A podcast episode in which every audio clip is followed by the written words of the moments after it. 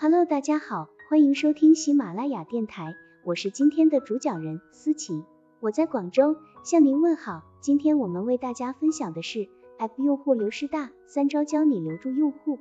本文由谷歌成长指南团队出品，喜马拉雅平台播出。课程要点：一、安装了应用还不够，如何鼓励用户常常使用？二、如何做好新手指引，改善应用的用户体验？三、怎样运用线上广告和消息推送，持续与用户互动？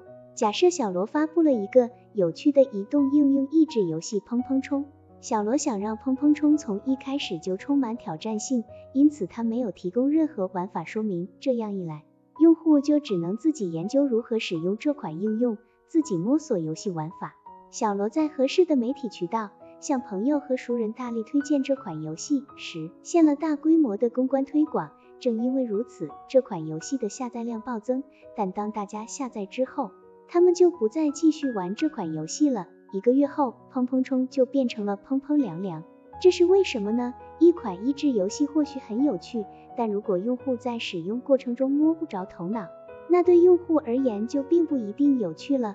如果小罗做好了新用户向导，用户可能就不会离开了。